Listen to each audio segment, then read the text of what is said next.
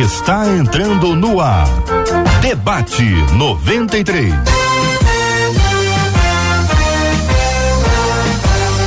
Realização 93 FM. Um oferecimento Pleno News. Notícias de verdade. Apresentação J.R. Vargas. Alô, meu irmão. Alô, minha irmã. Aqui fala J.R. Vargas. Estamos de volta, minha gente. Começando aqui mais uma super edição do nosso Debate 93 de hoje. Que a bênção do Senhor repouse sobre a sua vida, sua casa, sua família, sobre todos os seus, em nome de Jesus. Bom dia para os nossos queridos debatedores, Pastor Samuel Mouta. Bom dia, Pastor. Bom dia, JR. Bom dia aos ouvintes da Rádio 93. Muito bom dia, Pastora Deus Irene Moreira. Bom dia, queridos, queridas. É um prazer estar com vocês. Apóstolo Mailton Ferreira. Pastor, o apóstolo é Mailton ou Maiton? Como é que sou? Mailton Ferreira. Maiton, ai, tá mais bonita, é muito mais bonita. Maiton. Apóstolo Maiton Ferreira, bom dia, querido. Bom dia, JR. Bom dia a todos os ouvintes também desta rádio maravilhosa. Pastor Sérgio Elias conosco diretamente dos Estados Unidos. Bom dia, pastor. Bom dia, meu querido JR. Bom dia, Marcela, toda a equipe da 93. Bom dia aos debatedores. Bom estar de volta. Muito obrigado, querido. Estamos juntos, minha gente, na 93, em 93,3 no FM Rio de Janeiro. Estamos transmitindo o debate 93 de hoje também por meio do nosso aplicativo, o app da 93, também no nosso site rádio93.com.br. Você está participando com a gente? Seja bem-vindo também no Facebook. Estamos transmitindo agora na Rádio 93.3 FM, é o perfil da 93, a página lá no Facebook Rádio 93.3 FM, no YouTube também, tá? 93 FM Gospel, 93 FM Gospel e assim a gente vai longe. Estamos também nas plataformas de podcast, Deezer, Spotify. É só procurar Debate 93 e lá a gente também vai se encontrar. Tem também o WhatsApp para você falar conosco. Você pode mandar mensagens para a gente poder interagir, de preferência de texto, porque é um tempo muito alucinado aqui. A gente precisa ler, é mais fácil. 2196 803 8319 2196 803 8319 para a gente ter a participação especial aqui no debate 93. Marcela Bastos, bom dia. Bom dia, J. Vargas, bom dia aos nossos queridos debatedores, aos nossos ouvintes que já estão nos acompanhando em todas essas plataformas que o JR disse. Por exemplo, lá no Facebook, a Valéria disse: Bom dia aí, ó, povo de Deus. Eu estou me preparando para assistir vocês, fazendo almoço, porque a cada dia eu aprendo muito mais com vocês. Ela contou pra gente no hum. Facebook. Lá no nosso YouTube, a Ambrosina diz que tá ligadinha direto de contagem. O WhatsApp é a Judite, tá ligada com a gente daqui do Rio. E você também pode falar com a gente lá no nosso perfil no Instagram.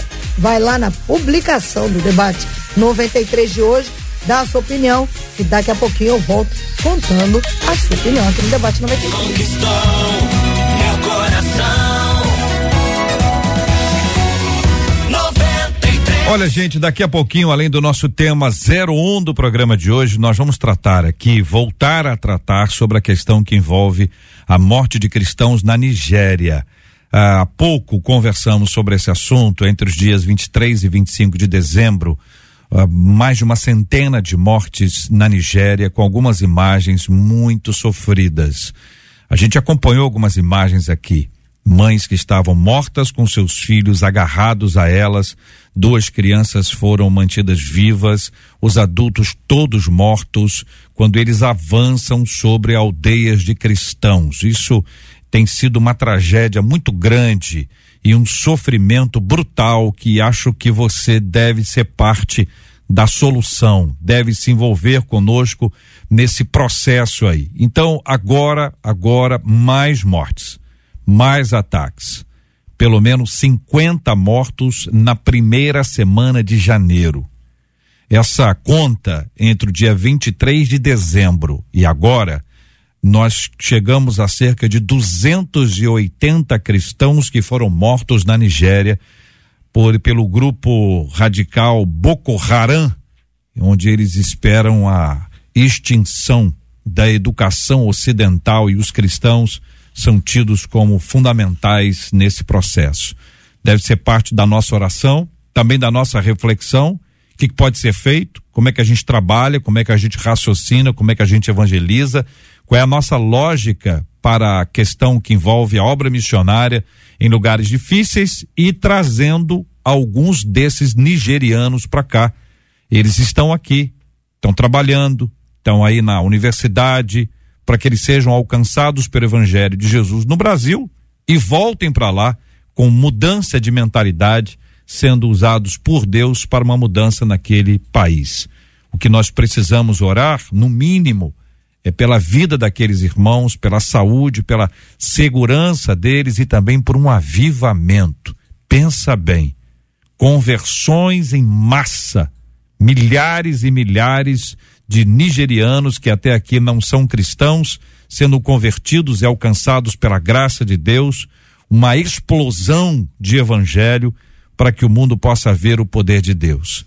Todos nós podemos e devemos orar por esse assunto. Uma de nossas ouvintes traz a seguinte reflexão: Como cristãos, recebemos o chamado para amar o nosso próximo como a nós mesmos. Mas até que ponto esse amor tem que ser manifestado? Tenho sempre que ajudar, mesmo que isso gere problemas para mim? Por outro lado, se posso fazer e não faço, estou pecando? Como encontrar o equilíbrio? Essa é a questão inicial proposta pela nossa querida ouvinte. Pastor Samuel Mouta, vou começar ouvindo o senhor sobre esse assunto. Como cristãos recebemos o chamado para amar o nosso próximo como a nós mesmos, mas até que ponto esse amor tem que ser manifestado? Olha, JR, queridos ouvintes da Rádio 93, de fato, como o próprio Senhor Jesus nos deu o exemplo, ele sempre ensinou a amar o próximo, independentemente de circunstâncias, independentemente de esperar alguma coisa em troca. Eu lhe pergunto, ouvinte, isso é fácil? É claro que não é fácil, é claro que não é fácil. Mas o Senhor Jesus, em todo tempo, nos ensina a, se alguém te Bater numa face, vira a outra face. Se alguém te obriga a caminhar uma milha, vai com ele duas milhas. É claro que nós, como seres humanos, às vezes somos meio assim, irritadiços, né? Ficamos zangados, ficamos bravos, ficamos nervosos e, e não queremos perdoar, não queremos caminhar mais com esta pessoa. Estou sendo feito de trouxa, estou sendo feito de bobo. Sou cristão, mas não sou bobo. Mas na verdade, JR, o que o Senhor nos ensina a amar, a amar em todas as circunstâncias. É claro que precisa ter sabedoria, claro que precisa ter sabedoria, mas eu prefiro ser chamado de bobo por amar do que de um falso cristão por não amar. Para Deus Irene, sua opinião também sobre esse ponto inicial.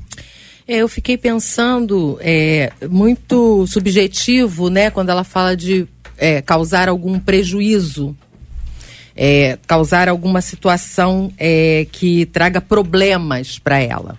Nós vivemos numa sociedade é, hedonista, uma sociedade que busca o prazer. Nós estamos preocupados com a nossa própria vida. Nós vivemos uma situação em que é mais importante o privado e cada vez mais privado. Então, nós nos isolamos, inclusive, por conta disso. E eu fiquei pensando: se o problema é, ah, eu vou me atrasar, eu vou deixar de levar vantagem, eu não vou ter a melhor. É, posição, eu não vou ter é, um benefício, é, eu diria que aí ela, ela precisa repensar, porque como o pastor é, Samuel Multa já falou, no Sermão do Monte nós encontramos qual é qual é, na verdade, a essência do evangelho. É, ter duas capas, você vai dar. É, a lei diz que é para caminhar uma milha, você vai com ele duas. Enfim, é, nós, nesse sentido, nós precisamos estar na contramão dessa lei.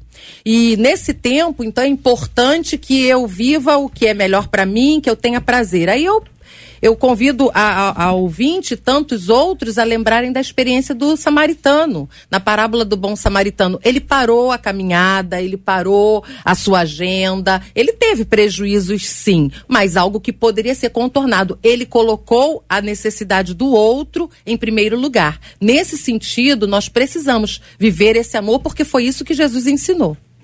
Muito bem. Quero ouvir também a opinião do pastor Sérgio Elias, querido. Meus queridos, é, sem dúvida alguma, é, a prática do amor não é uma coisa simples, fácil, mas é extremamente necessária. Ouvindo você logo na abertura do programa, JR, falando sobre essa expressão do mal manifestada na Nigéria, eu fico pensando, é, o amor precisa ser manifestado em todas as oportunidades, de maneira inequívoca e sem reservas, porque o único antídoto contra o mal que se manifesta no mundo é o amor. Deus amou o mundo de tal maneira que enviou seu filho Jesus. Então, é, toda a prática do mal, a gente sabe disso, vai implicar em alguma medida de sacrifício, de desgaste. Eu me lembro das palavras do apóstolo Paulo, quando ele disse, segundo as Coríntios 2, verso 15, eu, de boa vontade, gastarei e me deixarei gastar por vocês, ainda que, amando-vos mais, eu seja menos amado. Gastar é uma expressão que implica em, em desgaste mesmo, né? Amor desgasta. Amor envolve investimento e não tem como fugir disso. É claro que, como já foi colocado aqui, juntamente com a prática do amor, é, vem o recheio da sabedoria. Isso não vai nunca se desdobrar em consequência e responsabilidade, mas sacrifício na prática do amor é inevitável. E é impressionante, JR, quando nós recebemos a prática do amor do próximo, quando nós somos os beneficiados por esse amor, nós gostamos, nós não fazemos nenhuma conta de sacrifício por parte do outro, não é? Eu me lembro quando eu era pastor na cidade de Macaé, uma vez eu estava voltando de um culto com minha esposa Denise e o nosso filhinho Sérgio, que era um bebê, na Kombi da igreja. Ó, mais uma história de Kombi da igreja era. E no, na volta do culto, a Kombi da igreja enguiçou numa região inóspita, abandonada, escura, sem nenhuma possibilidade de receber uh, auxílio ali. E eu não sabia o que fazer. Saí do carro, deixei Denise com o Serginho dentro do carro, da Kombi, e fui lá para trás, né, para ver o motor da Kombi, mas só para olhar, porque eu não sabia que fazer para sair dali sem a menor noção de mecânica. De repente parou um foco de luz atrás do meu carro, era uma luz brilhante, intensa. Alguém pode pensar, será que era um anjo? Era um anjo, mas era um anjo motoqueiro. Era um anjo todo tatuado, com uma jaqueta de couro, tinha uma namorada na garupeira, e esse camarada parou atrás da minha Kombi, e ele desceu da moto, e disse: Olha, eu posso ajudar, eu entendo de mecânica, vai lá para dentro que eu vou tentar aqui ver o que eu posso fazer. E o cara, que estava assim perfumado, parece que iam para uma festa, alguma coisa, meteu a mão ali na, no motor da Kombi e dizia: Tenta agora aí. E eu tentava, e até que a Kombi pegou. E quando eu fui agradecer, ele estava com as mãos lambrecadas de óleo de graxa. Ele disse: Não, você não me deve nada e eu vou até seguir vocês até que você chegue no povoado iluminado. Eu vou escoltar vocês para ter certeza de que vocês vão sair aqui dessa região deserta e perigosa. Esse cara sacrificou. Esse cara teve um problema para poder me ajudar. Ele fez como o bom samaritano da parábola que a pastora Deusirene mencionou. E eu gostei de receber esse amor sacrificial. Não tem jeito. Amar sempre implica em alguma medida de sacrifício. Muito bem. O apóstolo Mailton, Mailton, quero ouvir o senhor também. Aliás, eu tenho duas perguntas para o senhor. Primeiro, se o senhor sabia que quem fica ali na garupa, o nome daquele lugar é garupeira. Essa não, é a primeira não, pergunta não que eu. Você, sabia, Multa? É, você sabia dessa aí, Multa? Essa é da velha guarda, né? Deus Irene. Deus Irene também não sabia. Nenhum de nós, viu, Sérgio Elisa? É só você com essa ideia aí. Gostei. Apóstolo, e a sua opinião inicial sobre esse assunto? Até que ponto esse amor tem que ser manifestado? Então, eu creio que o amor é a base de todo relacionamento. Relacionamento entre pessoas, nosso relacionamento com Deus. E olhando então para o exemplo do nosso Senhor Jesus, ele amou também todos, mas ele também não se anulou em prol deste amor aos próprios discípulos.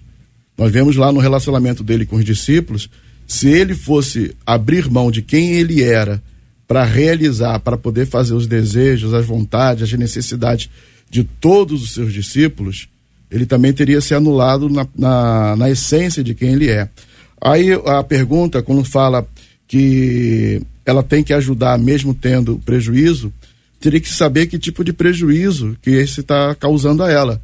Se é um prejuízo emocional, se é uma perda provisória que se pode recuperar. E normalmente quando a pessoa ela percebe que esse relacionamento já está extrapolando, já entrou já a dependência emocional. A outra pessoa também que precisa, sabe que sempre vai poder contar com essa pessoa para ajudar e ela também por ver a necessidade e não saber como dosar isso, ela também acaba entrando nesse ciclo da dependência emocional. Muito bem, nós estamos analisando esse assunto aqui à luz das escrituras, buscando a ajuda dos nossos debatedores, pastor Samuel Mouta, a pastora Deusirene Moreira, o apóstolo Mailton Ferreira, o pastor Sérgio Elias e os nossos ouvintes. Você, você ouvinte, pode falar, sua opinião é muito importante. Pode ser aqui pelo chat do Facebook, pelo chat do YouTube, onde estamos transmitindo o debate 93 agora, e também pelo nosso WhatsApp, que é o 2196-803-8319. Tem muitas histórias pessoais e dúvidas, né? Olha, eu fiz isso, aconteceu aquilo, tenho que continuar agindo assim. Porque nem sempre é fácil, né, gente? Não é isso, Marcela? Exatamente. Só para registrar o Cleiferson no YouTube, quando o pastor Sérgio estava contando o testemunho dele, disse assim: Ah, pastor Sérgio, era um anjo do asfalto. Oh. Falando, esse anjo aí fazia parte do grupo dos anjos do asfalto. O Ribeiro disse o seguinte: a Bíblia nos ensina a não darmos as costas àquele que pede. Porém, ao meu ver, deve haver discernimento até para ajudar. Uma ajuda não pode ser feita sem se discernir. A Ana Cristina, lá no Instagram, disse assim: a minha filosofia é ajudo sim, me prejudico não ajudo até o ponto em que não sou prejudicada. No WhatsApp, uma das nossas ouvintes, aliás, um dos nossos ouvintes, disse assim: até que ponto? Até o ponto do amor próprio e da sensatez. Se não, diz ele, pode virar uma codependência, onde a outra parte não quer. E aí eu acho que fica muito complicado manter esse tipo de relação, disse seu ouvinte no WhatsApp. Muito bem, a gente vai entender pastora Deus Irene, que o amor é sacrificial. Esse amor que eu, eu dou enquanto ganho, ou dou para ganhar, ou faço isso na expectativa de receber, talvez não seja o que a gente chamaria de amor. Que tipo de, de possibilidade existe em que você entenda, não, eu, eu faço enquanto não tiver nenhum tipo de prejuízo e a gente ainda chamar isso de amor? ou o entendimento da nossa ouvinte está correto? É, então, é, vamos, o nosso, já foi falado aqui que o nosso modelo é Jesus. E é, pastor, o apóstolo Ma, Mailton, é, Mailton, né? Isso. É, o, o, apóstolo ele mencionou algo muito importante, né? Porque o amor, além de ser uma decisão que a gente toma, é, uma, é um estilo de vida, né? Ele é um sentimento também, uma emoção. Ele falou de dependência emocional. É, nós temos que ter esse discernimento, porque muitas vezes aquilo que nós estamos contabilizando como ajuda não é ajuda é, vamos olhar até para, voltando e lembrando que o nosso modelo é Jesus. É, Jesus pergunta aquele homem que está na beira do tanque há mais de 30 anos e diz assim: O que é que você quer? Você quer mesmo ser curado? Ora, está na beira do tanque e a gente imagina que pergunta é claro, né? Mas ele não disse, eu quero ser curado. Interessante que ele diz, é, vem na minha frente, entra e tal. E isso me faz pensar que muitas vezes é, nós entramos num lugar de dependência e achamos que o outro, a, a, vida nos deve, as pessoas nos devem, então nós precisamos estar todo o tempo recebendo. São pessoas, muitas vezes, que eu, eu costumo dizer, né, é, no, no, meu trabalho, é que eles são sacos furados, né? Assim, há uma na contabilidade emocional, você vai sempre dar, dar, você vai acreditar e para ela sempre o saldo está negativo. Então nós precisamos entender qual é a situação, qual a circunstância, porque em alguns momentos nós não vamos ajudar. E amar significa também mostrar para a pessoa que ela pode. É, Jesus olhou e viu o potencial no outro, e às vezes, quando nós entramos numa relação de ajuda que não é a mais saudável, nós não ajudamos a pessoa a crescer. Uhum. Concordam? Concordo e, é preciso ter essa sabedoria, assim. Por exemplo, JR, enquanto ouvia a irmã dizendo, eu me lembrei de um projeto que temos na Junta de Missões Nacionais chamado Cristolândia. O que é a Cristolândia? nós trabalhamos com dependentes químicos, pessoas de rua. Nós ajudamos a essas pessoas dependentes químicos. Pessoas que vivem, às vezes, alguns em suas próprias casas, outros que já saíram de casa, estão na rua. Situação de rua mesmo. O que, que nós cobramos por isso? Absolutamente nada. Absolutamente nada. O que, que nós ganhamos com isso? Ganhamos, humanamente falando, nada, zero. Prejuízo, ah, não, prejuízo não temos, porque Deus cobre o prejuízo. Isso era a frase de um mentor meu, J.R. Vargas. Ele sempre dizia, já está com o Senhor, ele assim, Deus cobre o prejuízo. Ninguém fica no prejuízo com Deus. Uhum. Mas que temos custo, que temos dor de cabeça, que temos é, é, que resolver problemas, isso temos o tempo todo. Agora, eu posso ajudar um dependente químico que não quer ser ajudado? Não consigo. Então, eu posso é, ir até onde ele me permite caminhar. Então, se eu quiser ultrapassar essa barreira, e aí eu vou criar a tal da codependência. Aí eu vou, eu vou criar aquela situação que vai se arrastar para a vida inteira, eu deixo de ajudar, aí eu não estou mais ajudando, aí eu estou atrapalhando. Muito bem. Apóstolo.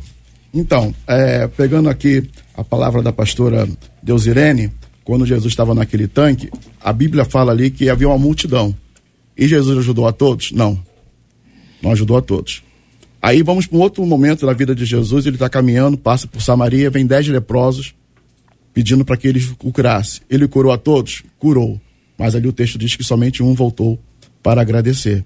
Então nós temos que ver também o seguinte: se a outra pessoa ela é cristã, como ela tem sido um mordomo daquilo que, ou mordomo daquilo que Deus tem proporcionado a ela. Porque às vezes as pessoas também estão num processo de tratamento de Deus. E vou só dar um exemplo meu.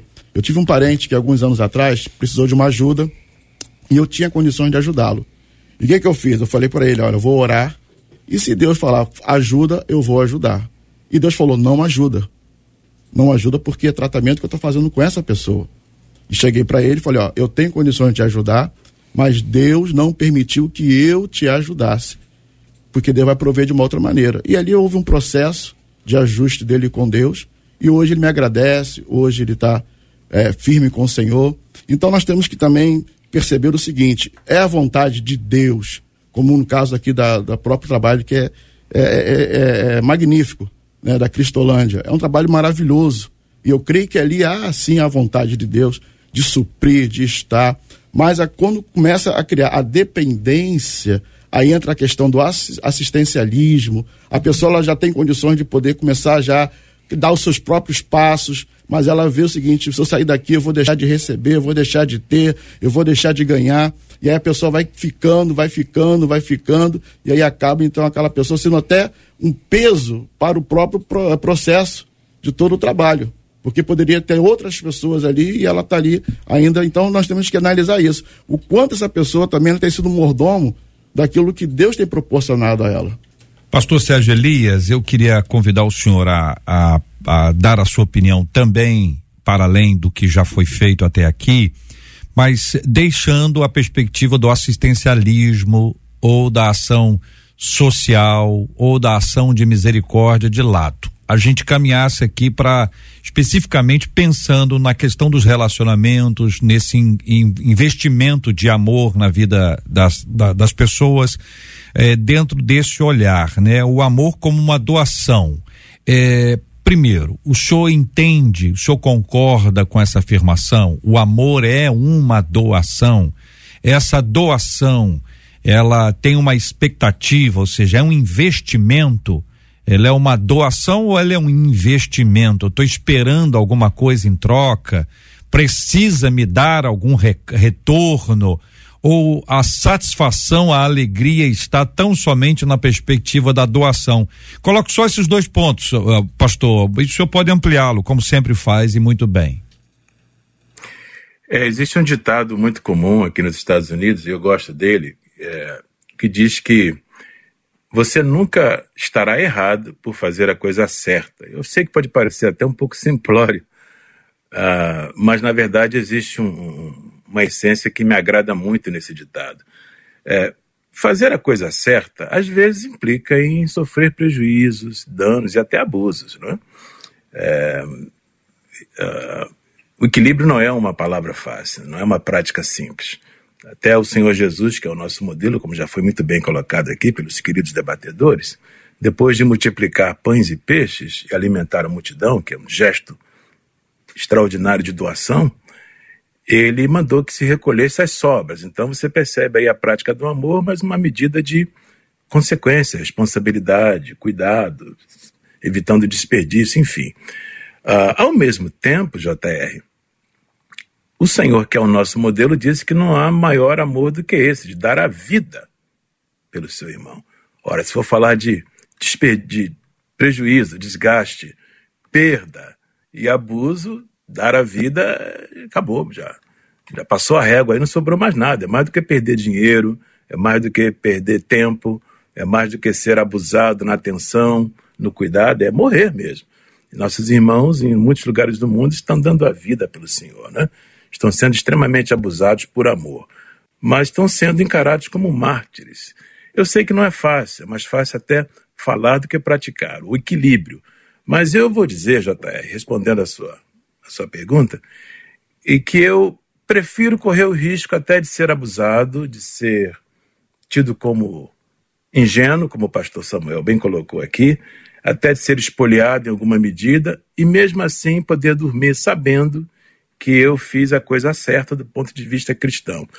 Porque eu, eu não consigo, com facilidade, fazer esse, esse. colocar esse pé no freio de dizer assim: aqui é amor e daqui por diante eu não vou mais porque se tornou um abuso. Eu não tenho muita graça para fazer isso, não. Geralmente eu falho.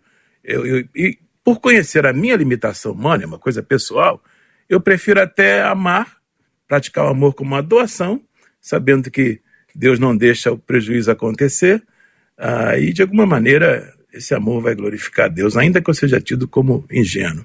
Mas eu sei que não é simples, não. Como eu disse, é mais fácil falar do que praticar. E daí a necessidade da direção de Deus.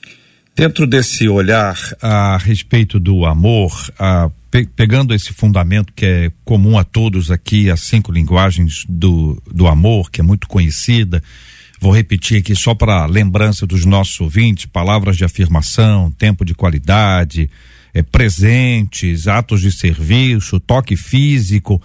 Dentro dessa, dentro dessa linha, dessa, dessas cinco linguagens aqui, ah, apóstolo, é, essa inserção, né, identificar a linguagem que o outro precisa e a linguagem que eu tenho para oferecer, e às vezes me adequando à linguagem que o outro precisa, e trato isso aqui não no sentido de relacionamento homem-mulher, mas no sentido amplo, geral, é, gente da, da comunidade, da família, do trabalho, da igreja, em que a gente pode demonstrar o amor por meio dessas características que são aqui colocadas ou dessas linguagens. Como pensa o senhor esse assunto, querido? Então, eu creio que quando nós falamos sobre a questão do relacionamento e a base do relacionamento é o amor, realmente é a questão da entrega mesmo, não tem como. Né? Olhamos para o próprio exemplo, volto a falar do exemplo do Senhor Jesus, que é o nosso maior exemplo, ele na cruz, ele, ele era o exemplo máximo de amor. Ele sabia que ninguém poderia retribuir, ninguém poderia devolver a ele aquilo que ele estava fazendo por nós. Então, quando começamos o nosso relacionamento, e, e nosso relacionamento, a gente não espera realmente que o outro vai nos dar aquilo que nós é, é, criamos expectativa. Mas à medida, ao passar do tempo, esse relacionamento com base no amor vai amadurecendo e nós vamos percebendo então a nossa caminhada. É, e é importante a gente ter a certeza do que aquilo que nós estamos fazendo está de acordo também com a vontade de Deus. É, estamos no centro da vontade de Deus, como foi dito aqui pelo pastor Sérgio, essa é a vontade de Deus. E nós, pastores, então, é, nós trabalhamos muito com amor mesmo. É, a gente não olha para a pessoa com aquele olhar de, poxa, eu vou fazer e o que, que ela vai poder me dar em troca. Na verdade, nós estamos nos doando até por conta do nosso chamado, né? o nosso chamado em Deus. Então, penso dessa maneira. E a senhora, querida pastora, doutora Deus Irene? Eu me lembrei de Paulo quando está ter, terminando de é, falar acerca dos dons espirituais também ali em 1 Coríntios, né, no capítulo 12, ele finaliza dizendo: Agora eu vou mostrar para vocês o que é mais importante do que tudo isso. E aí ele começa aquele belíssimo poema, né, é, capítulo 13, que é a excelência do amor. Ali, é, quando, quando todas as vezes em que eu leio, eu fico pensando ah, na plenitude do que é esse amor. Tudo sofre, tudo crê, tudo espera, tudo suporta. Não é 90%, não é uma medida rasa, é tudo, é uma completude. Então, é, nós estamos realmente disponíveis e dispostos para esse amor? Vai sofrer tudo, não é só uma parte, né? É, vai esperar e ninguém quer esperar, enfim. É, é pensar nessa plenitude do amor. Esse é o grande desafio. Pastor Samuel Mouta. Olha, JR, entre sofrer e perder, prejuízo, ganhar, levar vantagem, às vezes a gente pensa muito isso em termos é, financeiros, em termos de comodidade. O pastor Elias disse assim: aquele moço lá que sujou as mãos de graxa, ele teve um prejuízo. Olha, o pastor, eu entendo a palavra do pastor Sérgio Elias, dizendo assim, do ponto de, do, do, do nosso ponto de vista, ele estava perfumado para ir a um, a um evento e saiu dali com as mãos sujas. Mas por uma outra perspectiva, ele não teve prejuízo, ele teve um ganho, ele teve um, um galardão, um lucro, porque ele pôde servir ali a um servo do Senhor. Então veja, a, a, a, diferença de perspectivas, porque às vezes eu penso assim: se eu me anulo, se eu é, é, caminho mais uma segunda milha, se eu sou chamado disso ou daquilo outro, de bobo, de ingênuo, ora, isso é prejuízo. Se eu perdi dinheiro, se eu perdi tempo, ou se eu olho de uma perspectiva espiritual, de, uma, de um ponto de vista da eternidade, esse é o lucro, entre aspas, que de fato interessa. Esse é o ganho que de fato faz sentido. Se alguém olhasse para Jesus na cruz, como bem colocou o irmão, dizendo assim: ah, coitadinho dele, ah, coitadinho, tá lá morrendo na cruz, que prejuízo. Na verdade, o apóstolo Paulo aos Colossenses, ele vai dizer que Cristo triunfou na cruz sobre principados e potestades. Então ali foi o, o, o maior ganho da humanidade porque ali Jesus Cristo abriu o caminho para o céu e ganhou para mim e para você, ouvinte querido, o, a oportunidade de termos acesso a Deus. Então veja, de uma perspectiva humana, materialista, consumista, meio capitalista, às vezes para nós é prejuízo, para nós é, é, perda. Agora, do ponto de vista espiritual, e aí é difícil, JR, para quem não, não tem a mente espiritual, entender as coisas espirituais. Porque aquilo, e Paulo vai dizer isso, aquilo que era ganho eu reputei como perda. Olha, uma inversão de perspectivas daquilo que de fato é perda ou ganho diante do, do, mundo espiritual, diante da realidade do reino de Deus. Quando a gente faz uma conta, uma conta de investimento, a gente espera assim, olha, tem que render 30 dias, 60, um ano, enfim, você tem lá um, um tempo para que o investimento apresente o seu retorno. Você não consegue aplicar um dinheiro, poupança ou qualquer tipo de investimento agora e ter o lucro agora. Visto agora, ele empatou perdi meu, meu tempo. Botei aqui três, tô, tô com três, não deu nada ainda. Aliás, conforme o investimento, ele pode ter queda. Mas ao final do período é que você consegue distinguir como foi o qual foi o resultado do seu investimento. Então essa conta que a gente faz previamente ou antecipadamente ou precipitadamente, pode levar em consideração essa perda. Ou seja, a mão suja é uma perda, mas servir a um servo de Deus é uma grande vitória.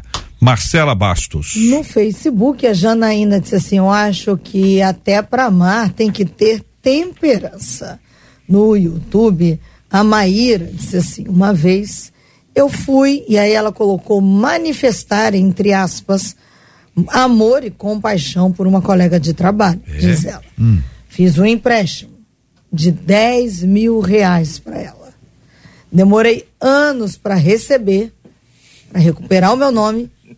E conto a vocês, até o meu casamento ficou prejudicado, disse é, a Maíra.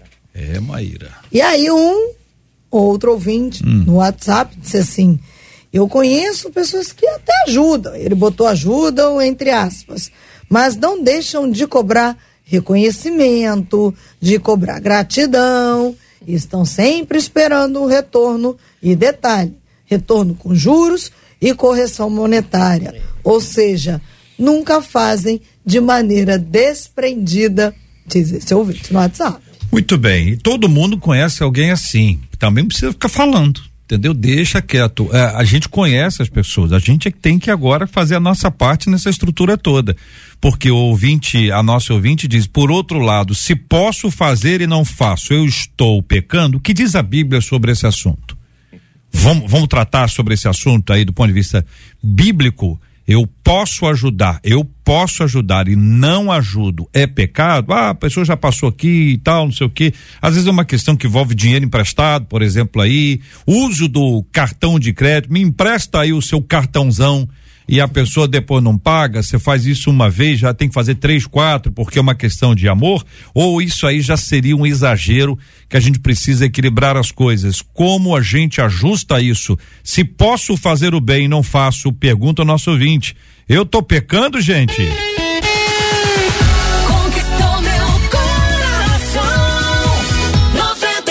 Muito bem, minha gente, nós estamos impressionados com esses episódios horrorosos que acontecem na Nigéria, que segundo uma pesquisa apontando o ano de 2024 está entre os quatro países onde tem uma tendência de crescimento da perseguição religiosa.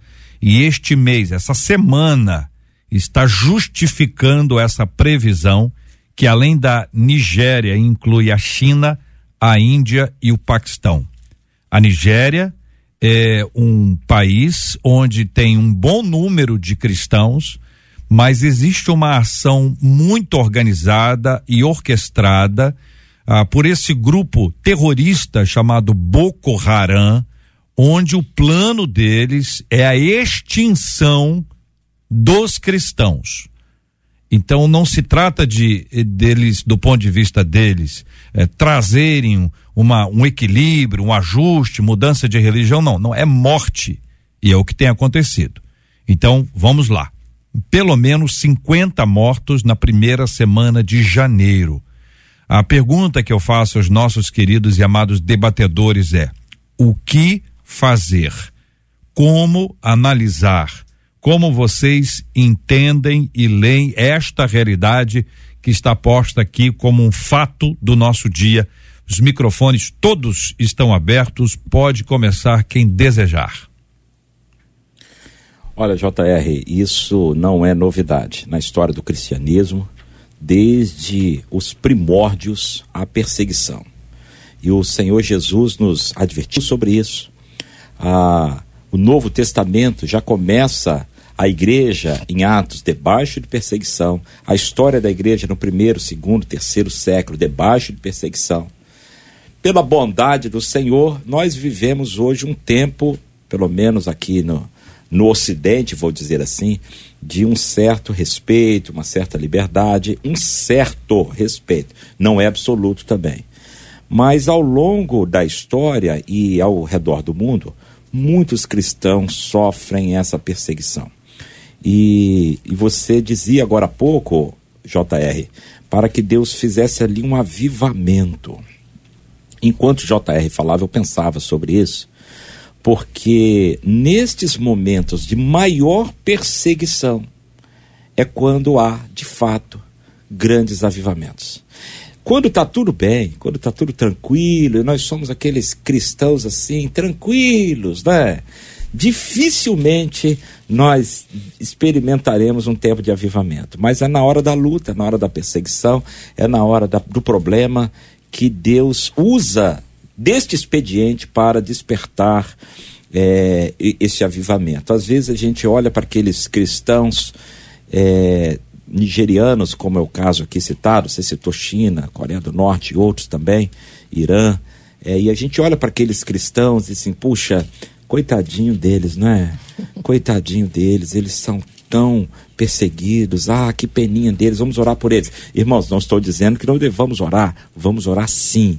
Mas não devemos olhar para eles como coitadinhos. Eu acho que eles olham para nós e aqui com tanta facilidade, assim, ah, coitadinho deles, né? Eles são uns crentes assim, fracos, né? Não experimentam essa, essa bênção que nós experimentamos aqui, esse ardor, essa... eles estão lá, né? nem precisa nem orar, eles estão lá vivendo a vida deles, à vontade, coitado deles, eles não são aqueles cristãos assim, trabalhados, na, na forjados na, na batalha como nós. Então, volto a dizer, questões de perspectivas, mas devemos orar e devemos lutar. Ao mesmo tempo, a gente vê aqui no Ocidente uma reviravolta de uma, de uma mudança de mentalidade de Estado laico, e, e, e, nós somos defensores do Estado laico, claro, o Estado é laico. O Estado não tem que subsidiar é, é, religião nenhuma, nem perseguir religião nenhuma. O Estado não tem religião, mas o que a gente vê às vezes é, é um Estado anticristão como a gente está vendo lá. E, e, até a comunidade internacional, não vemos aí uma mobilização é, em torno dessa questão, no sentido de uma intervenção, de uma defesa, de uma denúncia na mídia mundial sobre todas essas questões. Parece que é normal. Perseguir cristão pode. Não. Nós temos que lutar pela liberdade religiosa, pelos direitos civis, pelos direitos humanos de todas as religiões, inclusive do cristianismo. É, nós não experimentamos esse tipo de sofrimento e realmente, como o pastor falou, nós olhamos para eles e, claro, né, humanamente, como nos causa perplexidade, comoção ver situações assim. Mas eu gostaria de compartilhar o texto que está na primeira carta que Pedro escreve, ele está escrevendo no momento em que realmente os cristãos estão peregrinos, né? Eles se espalharam. E para que haja, então, um, uma, uma palavra de Deus de conforto, de consolo, de alento, ele diz assim: Amados, não se surpreendam com o fogo que surge entre vocês para os provar, como se algo estranho lhes estivesse acontecendo. Mas alegrem-se à medida que participam dos sofrimentos de Cristo, para que também, quando a sua glória for revelada, vocês exultem com grande alegria. Se vocês são insultados por causa do nome de Cristo, felizes são vocês, pois o Espírito da glória, o Espírito de Deus, repousa sobre vocês. E aí ele continua, e se sofre como cristão, não se envergonhe, e no final ele diz: Por isso mesmo, aqueles que sofrem de acordo com a vontade de Deus devem confiar sua vida ao seu fiel Criador e praticar o bem. É um alerta para nós é, nós vamos, é, a palavra de Deus diz que em todo mundo haverá sofrimento, perseguição. Nós já temos experimentado, este, temos visto isso. Existem missões né, que trabalham exatamente nestes lugares. E a palavra de Deus está aqui para nos dar essa certeza. Se somos de Cristo, nós vamos passar por esses sofrimentos e temos que nos alegrar porque está nos reservado a glória eterna, a vida eterna. Apóstolo. Então, é, desde como foi falado aqui, desde o princípio, historicamente, a igreja do Senhor é perseguida.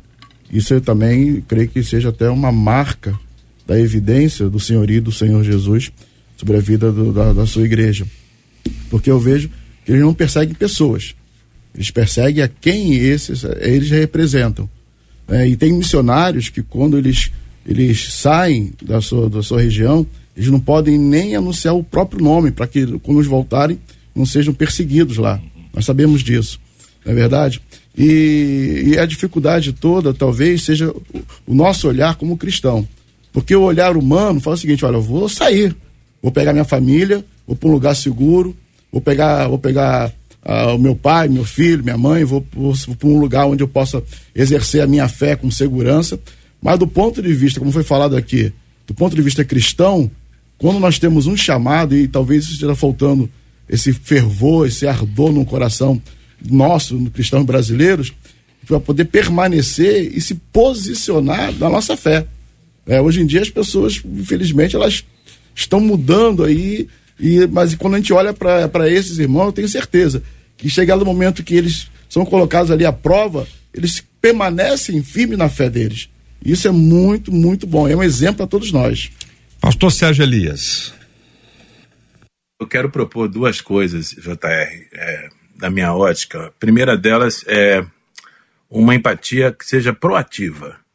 Uh, uh, alguma coisa pode ser feita assim. Nós podemos, primeiramente, interceder por esses queridos irmãos na Nigéria, orar fervorosamente por eles, mas também podemos uh, nos envolver de maneira efetiva dentro do nosso campo de ação. Por exemplo, uh, eu sou um pastor de uma tradição metodista, eu estou ligado a uma denominação. Eu posso, assim que o programa terminar, assim que o debate acabar, uh, acessar os meus líderes, a liderança mundial da Igreja Metodista Livre, e dizer: gente, é, alguma coisa pode ser feita pelos irmãos da Nigéria?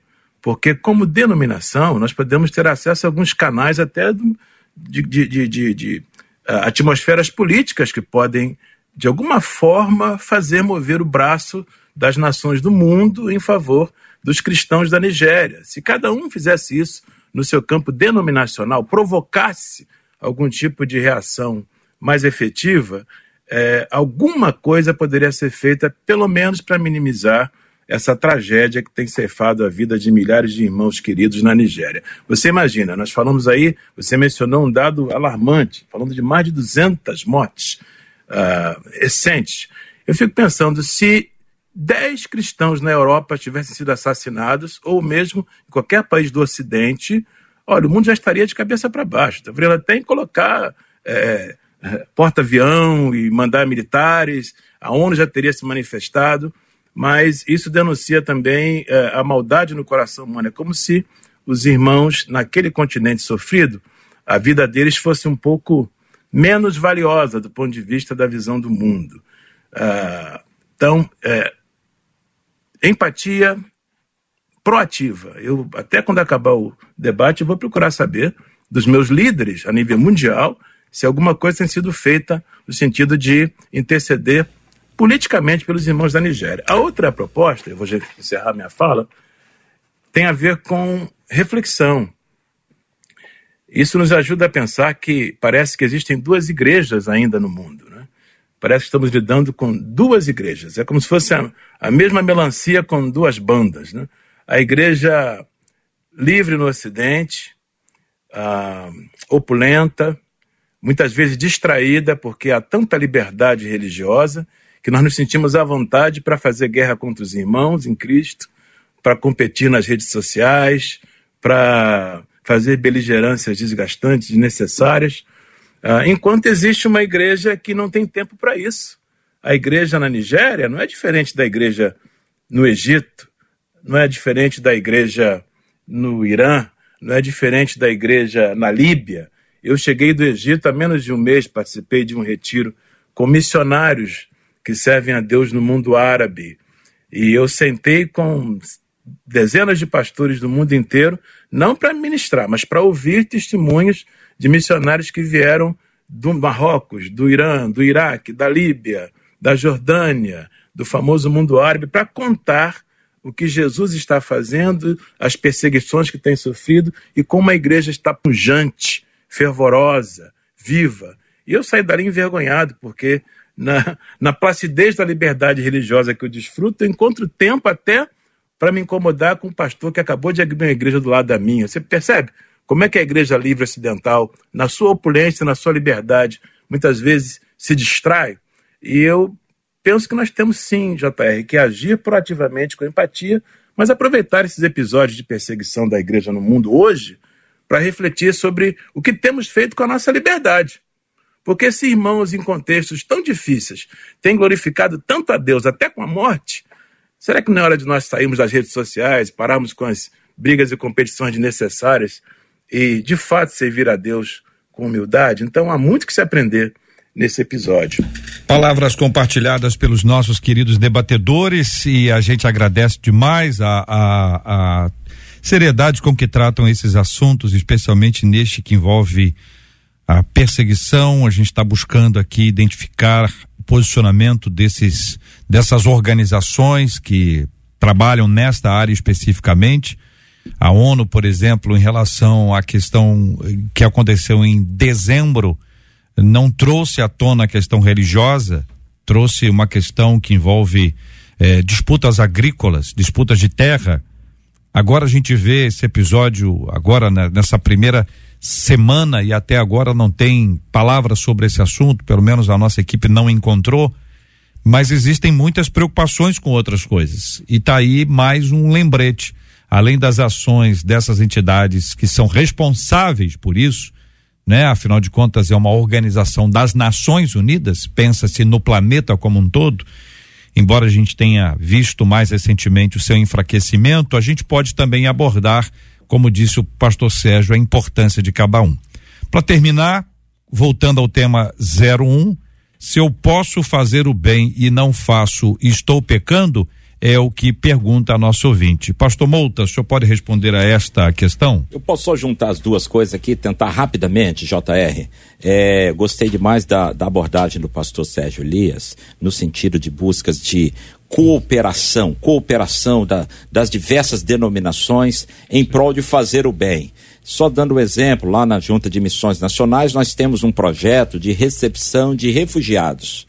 E recebemos gente da Venezuela, gente do Haiti, ah, ah, e recentemente do Afeganistão e agora também da, da faixa de Gaza. Não cobramos nada, não recebemos nenhum centavo de governo, fazemos isso por amor. E aí, aquelas pessoas que estavam ali no Afeganistão fugindo do, do regime talibã, vejam, não eram cristãos. Há, há cristãos e há não cristãos perseguidos pelo regime talibã e seriam mortos, decapitados, como a gente viu algumas cenas horrorosas. E nós recebemos as, essas pessoas aqui. O que, que nós ganhamos com isso, do ponto de vista humano, financeiro, material? Nada, só despesa, dor de cabeça, trabalho e mais trabalho. Agora, uma família, JR, chegou para nós e para mim, e eu conversando com ele, ele é um pai de família, nove filhos, um senhor já de 60 anos, com os filhos adolescentes e jovens, e ele diz assim: eu era, polici eu era policial aeroportuário lá no Afeganistão. E se você chegasse lá, cristão, com essa Bíblia que você está na sua mão aí, você seria preso.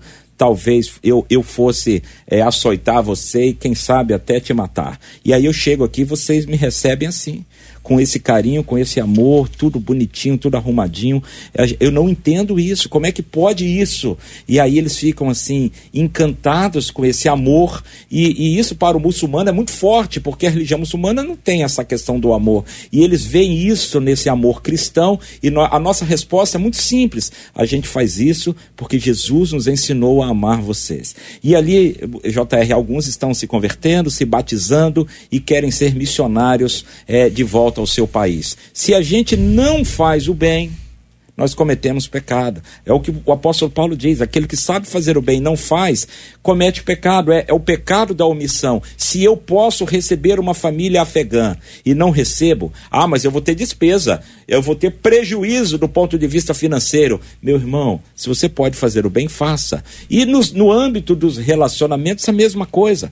Se eu posso fazer o bem, veja, fazer o bem. É importante ressaltar isso. Porque às vezes eu não estou fazendo o bem. Eu estou dando, entre aspas, uma ajuda que não é o bem. Mas se eu posso fazer o bem e não faço, cometo pecado. De, devemos amar até as últimas consequências, sem medo de prejuízo. Volto a dizer as palavras do meu saudoso mentor, pastor Israel Alecrim. Ele dizia: Deus paga o prejuízo, ninguém fica no prejuízo com Deus. Conquistou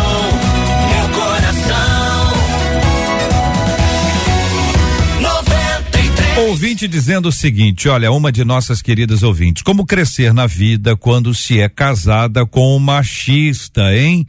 Eu sempre apoiei incondicionalmente meu marido, diz ela. Fiz com que ele voltasse a estudar, encorajei a abrir um negócio e assim se sentir um homem realizado. Só que ele não age da mesma forma, não. Ele me coloca para baixo menospreza minha inteligência e nunca me apoia. Eu não aguento mais ser diminuída. Porque geralmente o homem não consegue apoiar e se alegrar com o crescimento de sua mulher. É possível existir competição no casamento? Como se dar conta de que o sucesso do meu cônjuge me incomoda?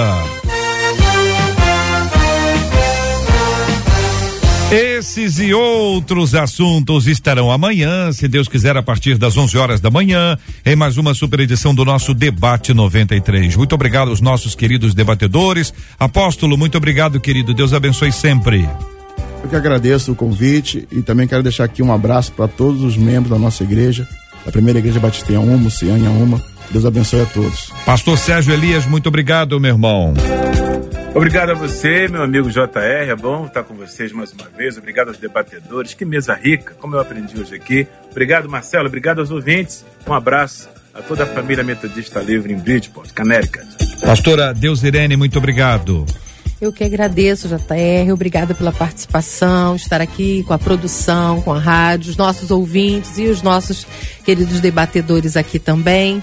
Que Deus nos abençoe, nos dê um dia na presença dele um abraço aí para aqueles que estão ligadinhos conosco da Igreja Batista em Parque Araruama. Pastor Samuel Mouta, obrigado, querido. Obrigado, JR. Um abração a todos os ouvintes. Um abraço especial ao, aos membros da nossa igreja ali, Primeira Igreja Batista, no Barreto, na cidade de Niterói. E a todos os ouvintes fica a dica: faça o bem, ame, demonstre amor, sempre valerá a pena. Obrigado, Marcela. Todo o nosso carinho aos nossos debatedores, aos nossos ouvintes. Encerro com a fala aqui do Marcos pelo WhatsApp dizendo amor sacrificial é quando de fato a gente acaba perdendo alguma coisa, senão não seria sacrificial. Amar, quando a gente recebe algo em benefício, não é sacrifício algum. Que o Senhor nos ajude a amar como Ele nos ama, diz esse ouvinte pelo WhatsApp. Muito obrigado a você, ouvinte, caminhando conosco no debate 93 de hoje. Que Deus abençoe grandemente o seu dia, Deus abençoe a sua tarde, que você tenha uma tarde maravilhosa na presença do Senhor, que você viva esse dia com muita alegria. Gilberto Ribeiro já está na área, daqui a pouquinho começando a Caravana 93 e o pediu tocou aqui na programação da 93 FM. Vamos orar juntos, minha gente. Pastora Deus Irene vai orar conosco. Vamos colocar o tema de hoje diante de Deus em oração. Nós vamos orar também de forma especial pela Nigéria. Eu queria convidar você a ser parte desse momento de intercessão. Daqui, do Brasil, de onde você estiver, nós vamos interceder e vamos clamar ao Senhor pela sua bênção. Nós vamos orar juntos também pela cura dos enfermos, pelo consolo aos corações enlutados. Vamos orar pelas famílias, por todas as pessoas que estão nos acompanhando. Esse é um tempo muito precioso em que nós oramos juntos. Consolo aos corações enlutados e cura dos enfermos, sempre na nossa pauta de oração. Pai querido, nós nos unimos agora a Ti em oração, na certeza de que o Senhor nos ouve e que o Senhor está atento, ó Deus, ao redor do mundo às necessidades. De uma forma muito especial, nós colocamos, ó Deus, a Nigéria nas Tuas mãos agora pedindo a Deus por aquelas pessoas, aqueles cristãos, não cristãos também, que estão vivendo, a Deus, situações difíceis. Pai, pedimos o teu socorro, o teu alento, o bálsamo que vem do Senhor. Protege, conforta, consola, ajude-os, ó Deus, nesta hora, que como igreja de Cristo aqui na terra, possamos nos unir, ó Deus, e possamos de alguma forma contribuir, ó Pai, com os nossos irmãos do outro lado do mundo.